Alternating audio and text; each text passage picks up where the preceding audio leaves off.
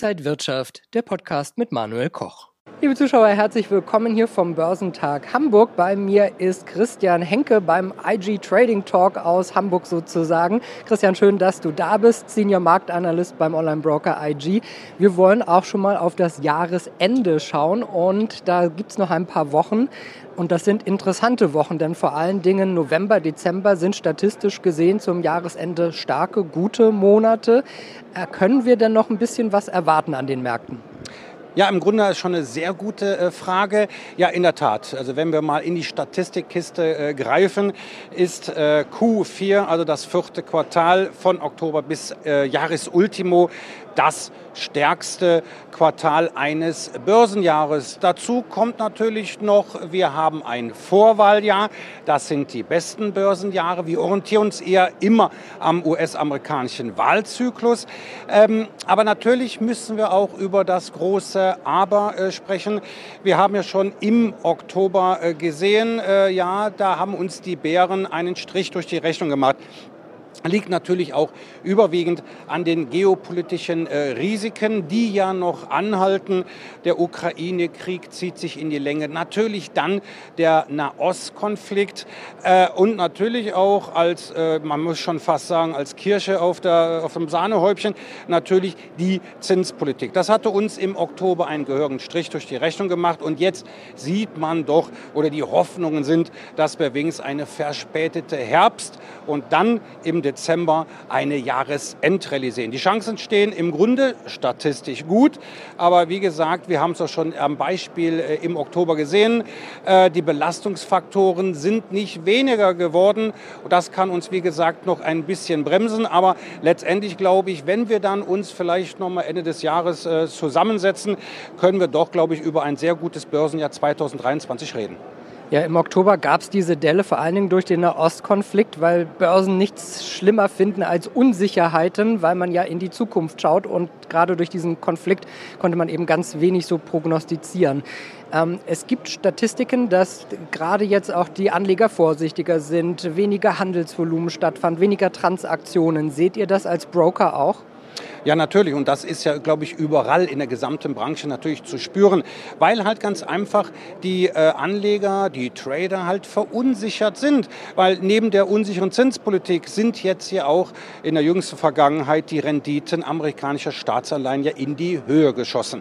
So, und was bedeutet das? Das bedeutet im Grunde eigentlich, dass äh, festverzinsliche Wertpapiere immer attraktiver werden für den Anleger. Ja, also ist noch gar nicht so lange her, da hätte ich jetzt für eine US-Staatsanleihe, zehn Jahre Laufzeit, eine Rendite von über 5 Prozent bekommen.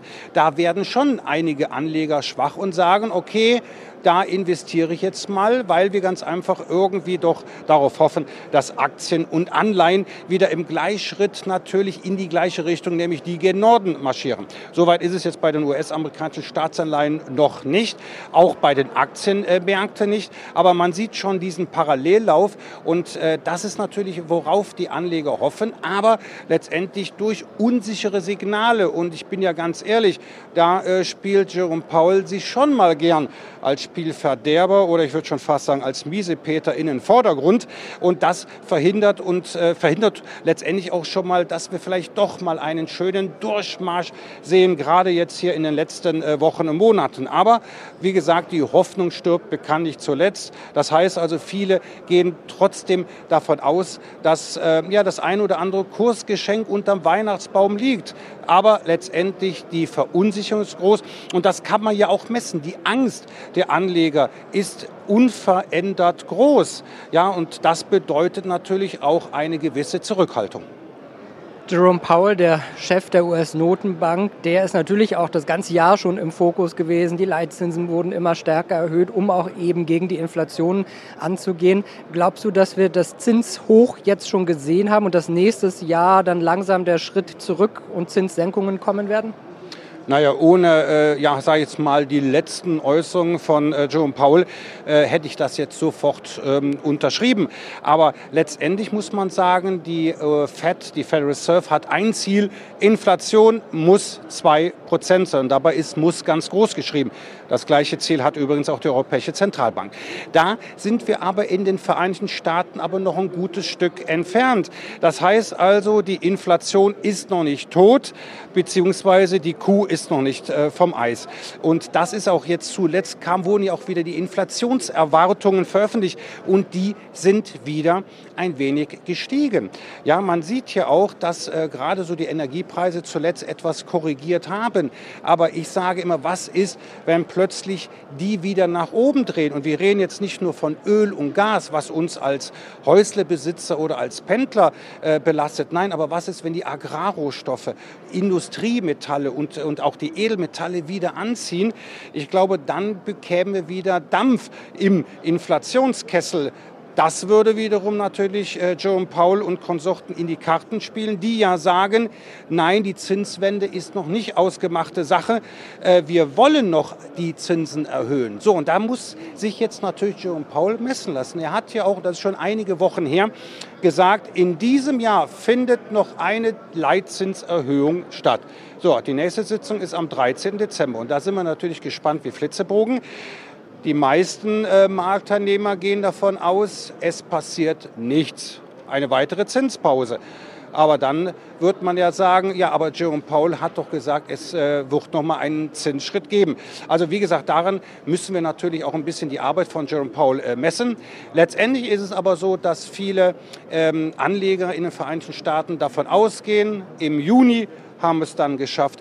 Die Zinsen senken wir. Ähm, ja, letztens äh, der Arbeitsmarkt, der schwächelt in den Vereinigten Staaten.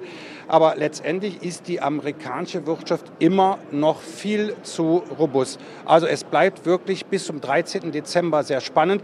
Und ich kann mir sogar vorstellen, dass es bis dahin schon mal die eine oder andere Hängepartie auf dem Frankfurter Börsenparkett geben wird. Die Frage ist jetzt, wohin fließt denn das Geld? Wohin gehen Anleger jetzt? Naja, äh, was man momentan beobachten kann, trotz der Widrigkeiten, trotz der äh, Faktoren, die ich gerade äh, genannt habe, äh, Aktien, Anleihen, die, ja, die suchen die Orientierung, ähm, teilweise muss man schon sagen, fast schon auf Erholungskurs.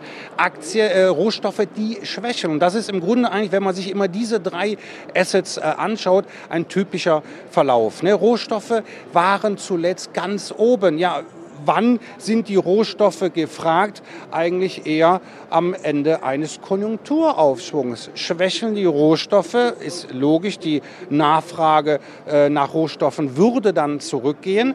Ja, das würde dann für den Beginn einer Rezession sprechen. Viele haben natürlich verständlicherweise Angst vor einer Rezession. Verlust des Arbeitsplatzes und die ganzen äh, ja, Folgen, die daraus resultieren, aber an, der, an den Finanzmärkten, äh, ja, das hat man ja auch zuletzt gesehen, die Rezessionsgefahr steigt, der DAX auch. Weil ganz einfach viele Anleger sagen, wenn wir in eine Rezession rutschen, bleibt Jerome Powell, und da kann er sich auf den Kopf stellen, nichts anderes übrig, als die Zinsen zu senken. Wie ist denn deine Einschätzung für 2024? Wird das im US-Wahljahr dann eher auch ein gutes Börsenjahr? Ja, ja, Wahljahre sind im Grunde eigentlich auch gute Jahre, weil natürlich da gerade dann 2024 die Kandidaten ja wirklich auch äh, den äh, Wählern was versprechen müssen. Ja, also Wahljahre sind auch gut, die Vorwahljahre sind die besten, schlecht sind die Wahljahre nicht, aber letztendlich können wir jetzt darüber äh, diskutieren, Statistiken aus dem Hut ziehen.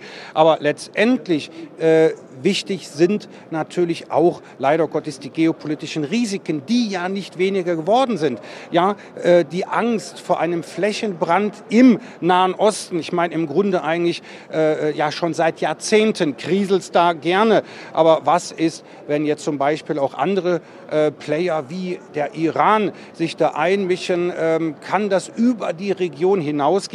Das bleibt ganz einfach äh, ja das Damoklesschwert sagt Christian Henke, Senior Marktanalyst beim Online-Broker IG. Christian, schön, dass wir heute hier auf dem Hamburger Börsentag mit dem IG Trading Talk waren.